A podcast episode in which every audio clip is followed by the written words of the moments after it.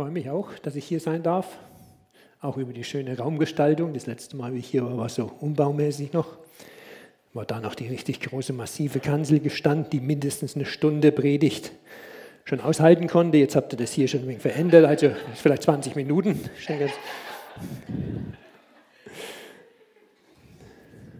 Komm, folge mir nach, sagt der Herr seinen Jüngern. Am Anfang ihrer Nachfolge und ruft sie damit in ein ernstes, abwechslungsreiches, erlebnisvolles und sinnvolles Leben. Habe ich dir nicht geboten, dass du getrost und unverzagt sein sollst, sagt Gott zu Josua, den er mehrmals ermutigt, seinen Dienst anzunehmen, seine Aufgabe auszuführen. Und es scheint, wie wenn Josua immer wieder Ermutigung braucht. Der Herr spricht, der Herr spricht zu dir und zu mir. Und ein Vers kam mir in den Sinn, über den ich nachgedacht habe. Jesaja 48, Vers 17. So spricht der Herr, dein Erlöser, der Heilige Israels. Ich bin der Herr, dein Gott, der dich lehrt, was dir nützlich ist und dich leitet auf den Weg, den du gehen sollst. Oder eine andere Übersetzungsvariante, der dich lehrt zu tun, was nützt. Manchmal kommt uns unser Tun so sinnlos vor. Wir probieren was, es funktioniert nicht. Wir machen was anderes, mach schön, aber kein Wert. Der dich lehrt zu tun, was nützt. Es sind ja eigentlich so zwei Teile in diesem Vers. So zuerst, wer spricht denn hier etwas? So spricht der Herr, dein Erlöser, der Heilige Israels. Und dann, was spricht er? Ich bin der Herr, dein Gott, der dich lehrt, was dir nützlich ist, der dich leitet auf den Weg, den du gehen sollst. Es ist ja nicht egal, wer spricht. So in, meiner Kindheit gab es, glaube ich, so immer mal solche Situationen. Da kommt meine Schwester zu mir, sagt, du sollst das und das. Wer hat es gesagt? Weil von meiner Schwester ihren Einfällen wollte ich mich noch lange nicht immer dirigieren lassen. Wer hat das gesagt? Wenn sie dann gesagt hat, der Papa, dann habe ich mich doch besser, lieber davon dirigieren lassen. Es macht einen Unterschied. Wer spricht zu dir? Welche Stimmen erreichen dich? Was für Worte hörst du und ich? So spricht der Herr. Der Herr spricht. Wir hören es manchmal nicht, aber der Herr spricht. Macht den Unterschied. Das Beispiel von den Kindern, manchmal ist es auch schon allein, in welcher Funktion spricht jemand. Hier spricht der Herr, dein Erlöser. Wenn ich mit befreundeten Richter beim zweiten Glas Wein was babble, spreche, dann ist es was anderes, wenn derselbe Richter im Gerichtssaal Kraft seiner Vollmacht ein Urteil spricht. Er spricht der Herr, nicht irgendjemand. Oder wir sind nicht darauf angewiesen, dass irgendjemand zu uns spricht. Wir sind nicht darauf angewiesen, dass irgendwas zu uns spricht, ob das dann gut oder richtig ist, sondern wir haben eine Quelle, die einen Unterschied macht. Er spricht der Herr, so spricht der Herr.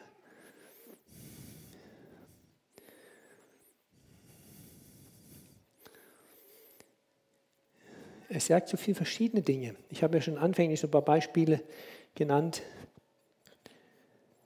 Sei mutig und unverzagt. Oder gehe hin und sündige hinfort nicht mehr. Oder, wie wir es vorhin noch gehört haben, auf dein Wort hin, tritt heraus geh aufs Wasser, war die andere Situation, wo Petrus sich von Jesus rufen lässt und sagt, wie Jesus da übers Wasser kommt, beim Sturm auf dem Wasser läuft und sagt, bist du es Herr, dann rufe, dann heiße mich zu dir kommen. Und dann spricht Jesus, komm und auf dieses Wort hin kann Petrus raustreten aus dem Boot und übers Wasser gehen. Er spricht nicht irgendein Herr, sondern der Herr. Es geht hier auch nicht um den Herrn XY, um den Herrn Wagner, um den Herrn Frisch, um den Herrn Geiger. Merkt ihr was, da kann sogar was nicht stimmen. Ich heiße Geiger, aber ich bin kein Geiger. Ich kann nicht mal Geige spielen, ich kann vielleicht zuhören, wenn jemand Geige spielt. Ich spiele Trompete. Herr Trompeter sollte ich doch heißen, oder? Nee, das, das ist bei uns so. Die Namen sind manchmal Schall und Rauch, aber hier, hier spricht der Herr, nicht irgendeiner Herr Y, sondern Herr, dein Erlöser. Dein Erlöser spricht zu dir. Nicht ein Erlöser, sondern dein Erlöser. Für viele von uns ist es klar, ja, das ist mein Erlöser, der hat mich gerettet, ich freue mich, ich preise ihn. Mir hat er die Schuld vergeben, mich hat er erkauft, ich bin sein Knecht. und er ist einfach für mich. Aber manch einer sagt vielleicht auch, was habe ich mit dem zu tun? Was maßt er sich an zu sagen, mein Erlöser? Oder du sagst vielleicht, kann denn Gott Erlöser, dein persönlicher Erlöser sein für jemanden, der ihn nicht annimmt? Wem gehört das Erbe? Als Beispiel. Nur dem, der es weiß, nur dem, der sagt, das will ich haben oder ist nicht das Erbe. Kann das nicht jemandem gehören, der noch gar nichts davon weiß? Die berühmte reiche Tante aus Amerika, ne, die jeder von uns sich vielleicht wünscht, die einen Millionär geheiratet hat und die keine Kinder hat und jetzt plötzlich ich als Erbe eingetragen bin. Vielleicht Millionen und weiß es nicht. Stellt euch vor. Und weißt du, du denkst vielleicht, Gott, was schert mich der? Ich kenne Gott nicht. Und weißt nicht, dass du, dass er dein Erlöser ist. Dein Besitz bekommst du ja nicht nur durch das, was du verdienst, weil du einen guten Job hast und was auf die Seite legen kannst. Das ist die eine Möglichkeit. Aber die andere Möglichkeit ist, was geschenkt zu bekommen, was zu erben, was zu bekommen, wofür du nichts getan hast.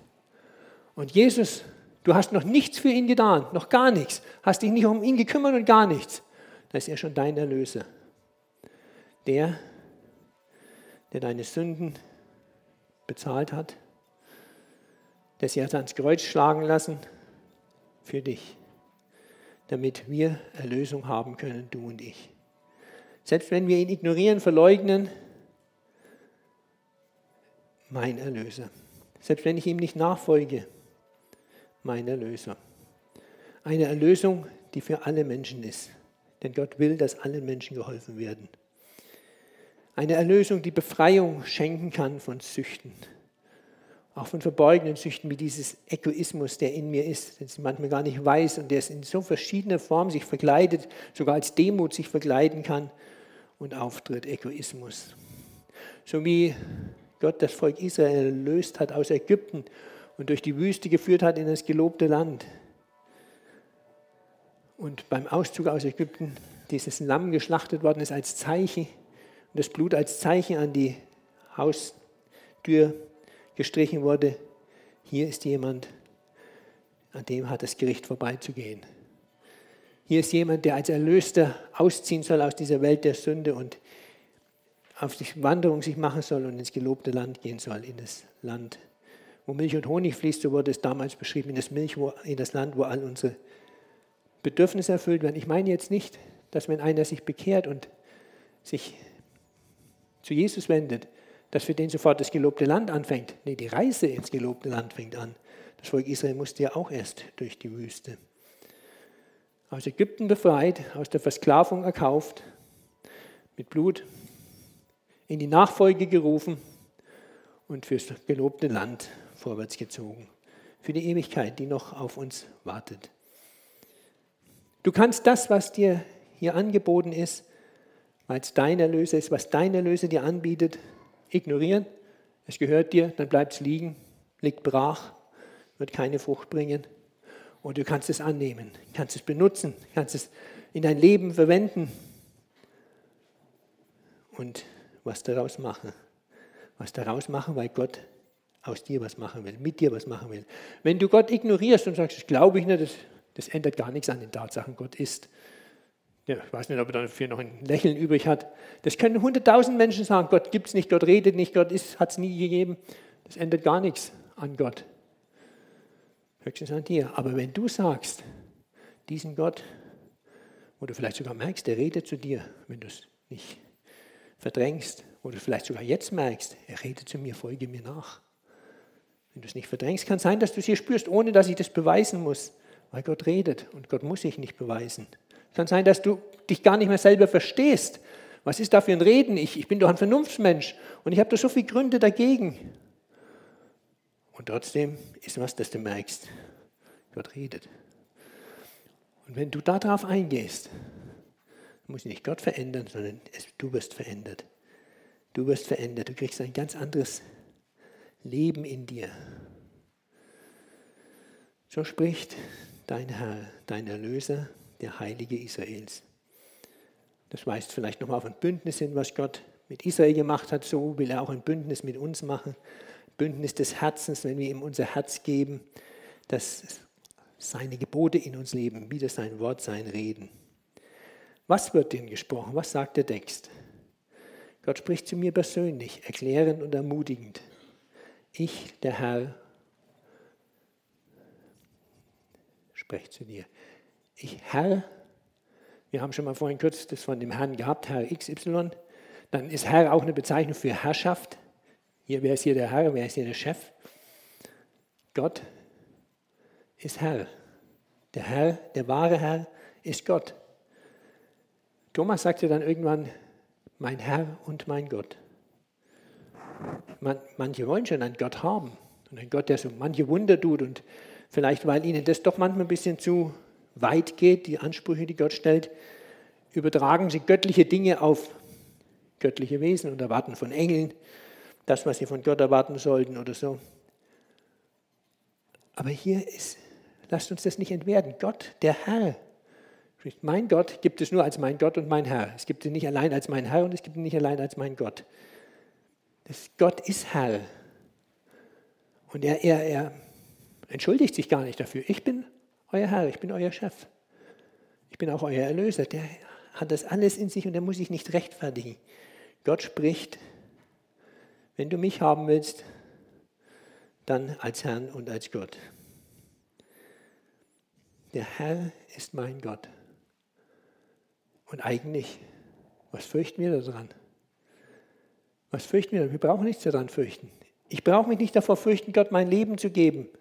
Ich brauche mich nicht davor fürchten, ihn als Herrn zu akzeptieren. Ja, manchmal wird es mir schon mulmig, denke ich, was Gott manchmal erwartet von seinen Kindern, wo sie durch müssen, was sie erleben.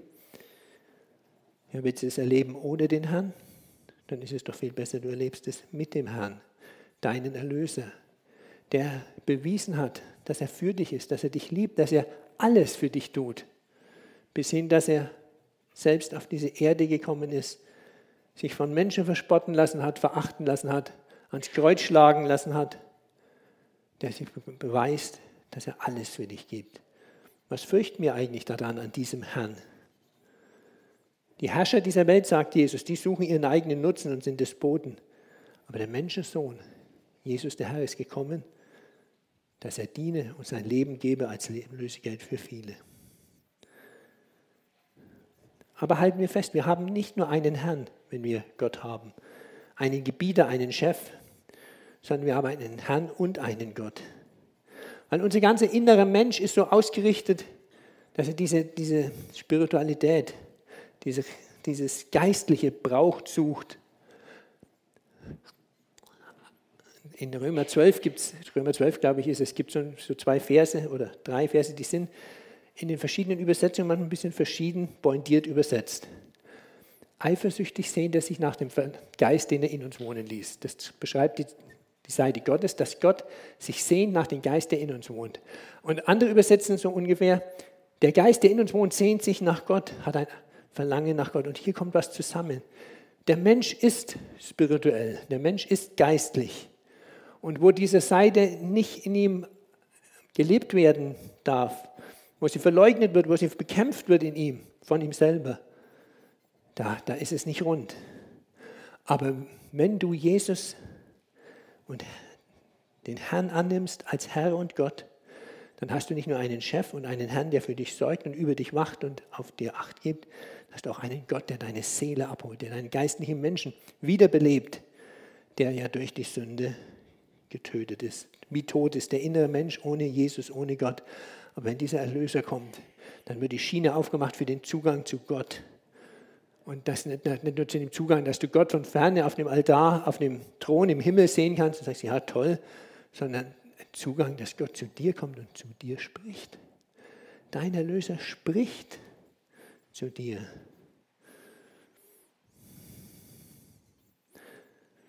Vergiss es nicht, dass Gott sagt, ich bin der Herr, ich bin dein Gott.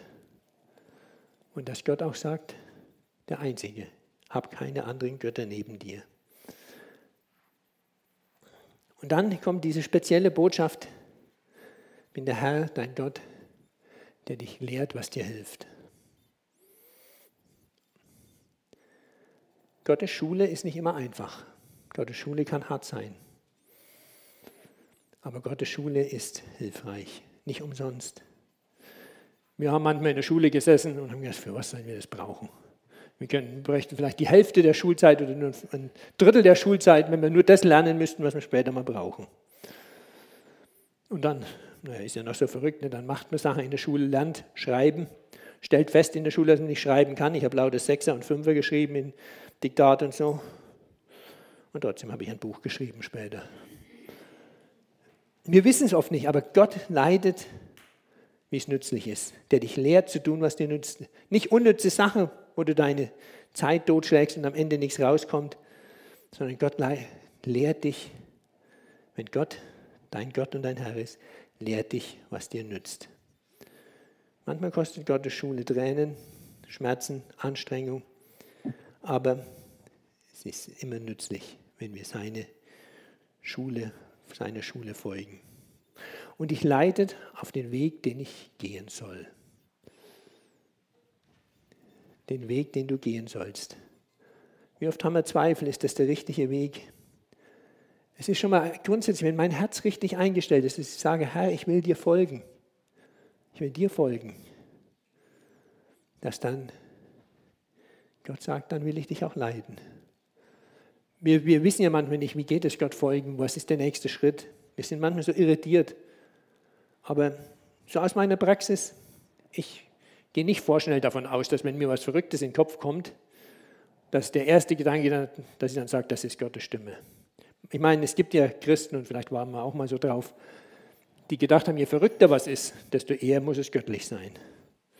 Eigentlich ist es ja so, dass wenn was verrückt ist, muss es erstmal von, eher von mir sein, weil Gott hat schon noch ein bisschen andere Kapazitäten, Situationen zu beurteilen und so weiter.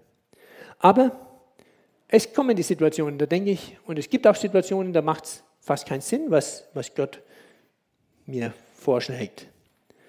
Ich für mich mache es oft so, dass ich sage, Herr, wenn du was, was von mir willst, was irgendwie unlogisch oder dumm oder nicht vernünftig aussieht, dann musst du mir verzeihen, aber dann brauche ich das schon ein bisschen deutlich von dir. Dann muss es mich vielleicht eine Zeit begleiten, ein paar Mal bestätigen sich, dann brauche ich Bestätigung.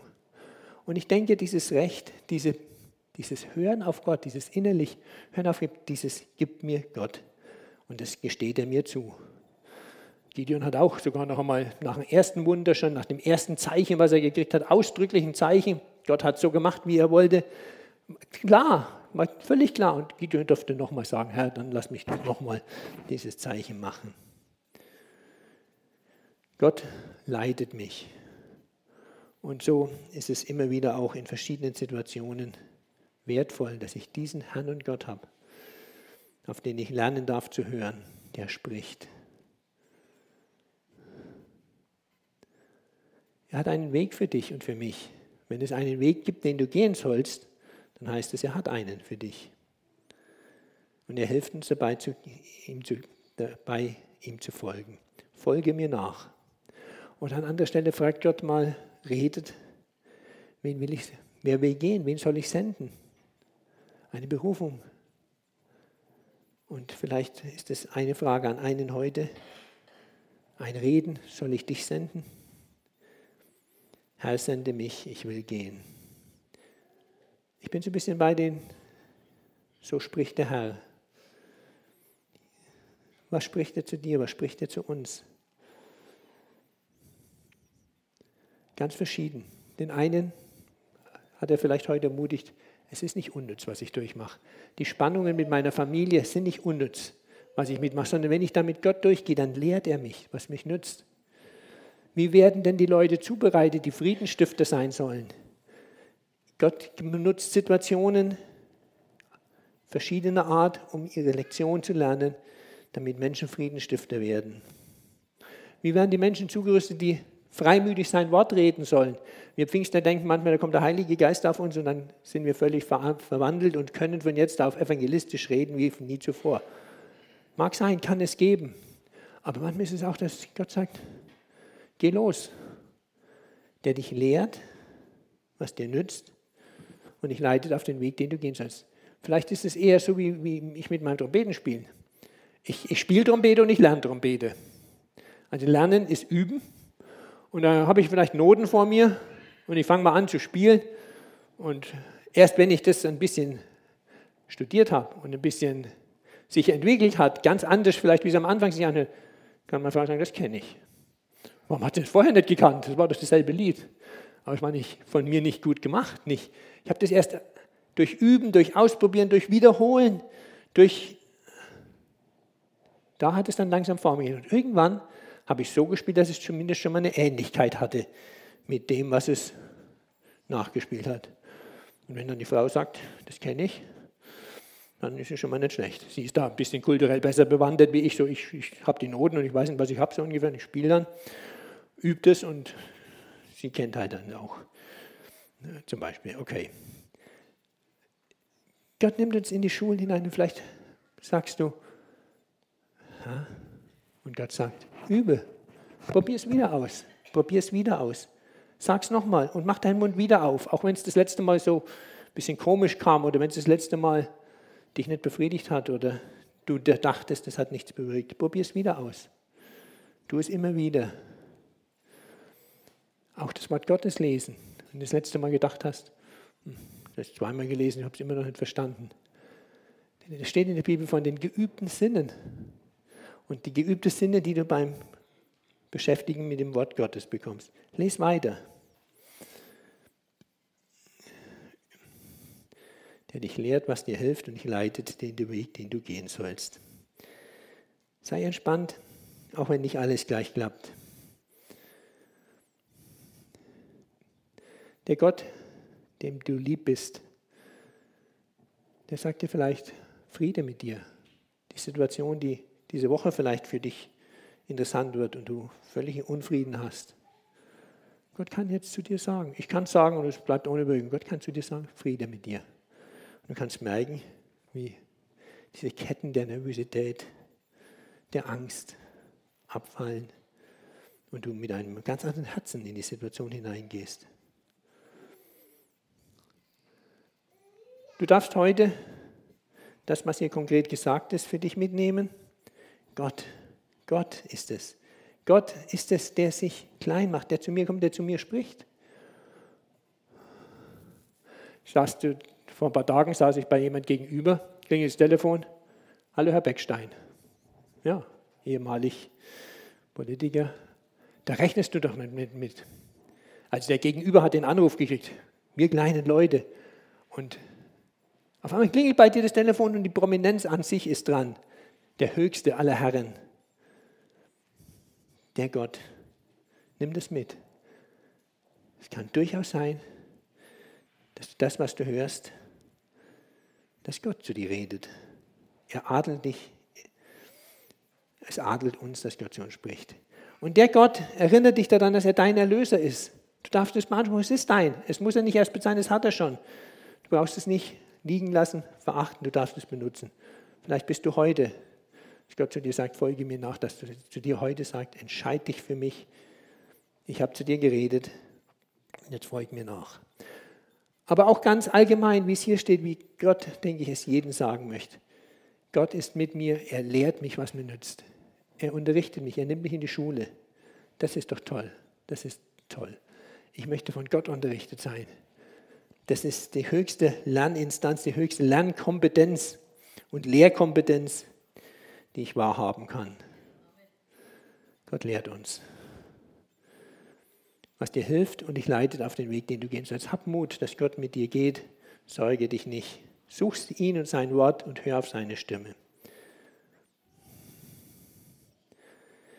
Und noch einmal ganz konkret, vielleicht für einen unter uns, einen Weg. Aus Matthäus 7, Vers 13 und folgend gelesen. Geht ein durch die enge Pforte, denn weit ist die Pforte und breit der Weg, der zum Verderben führt. Und viele sind, die durch sie eingehen. Denn eng ist die Pforte und schmal der Weg, der zum Leben führt. Und wenige sind es, die ihn finden. Vielleicht spricht der Herr heute zu dir, ja zu dir. Geh ein durch die enge Pforte. Der Anfang ist schwer, der Anfang ist eng, der Anfang ist mühsam. Empfindest du als demütigend. Aber dann geht der Weg, damit geht der Weg los vom Kreuz, von der Vergebung, von der Buße in die Nachfolge, in den Gehorsam. Und das ist der Weg zum Leben. Du darfst ihn heute wählen. Amen. Gott, Worte können Schall und Rauch sein. Aber wenn es Worte sind mit deinem Heiligen Geist verbunden, dann sind es Mächte, dann sind es Kräfte, dann kann eine ganze Schöpfung dadurch entstehen. Schaffe Neues, heute und jetzt in den Herzen meiner Geschwister, durch dein Wort. Amen.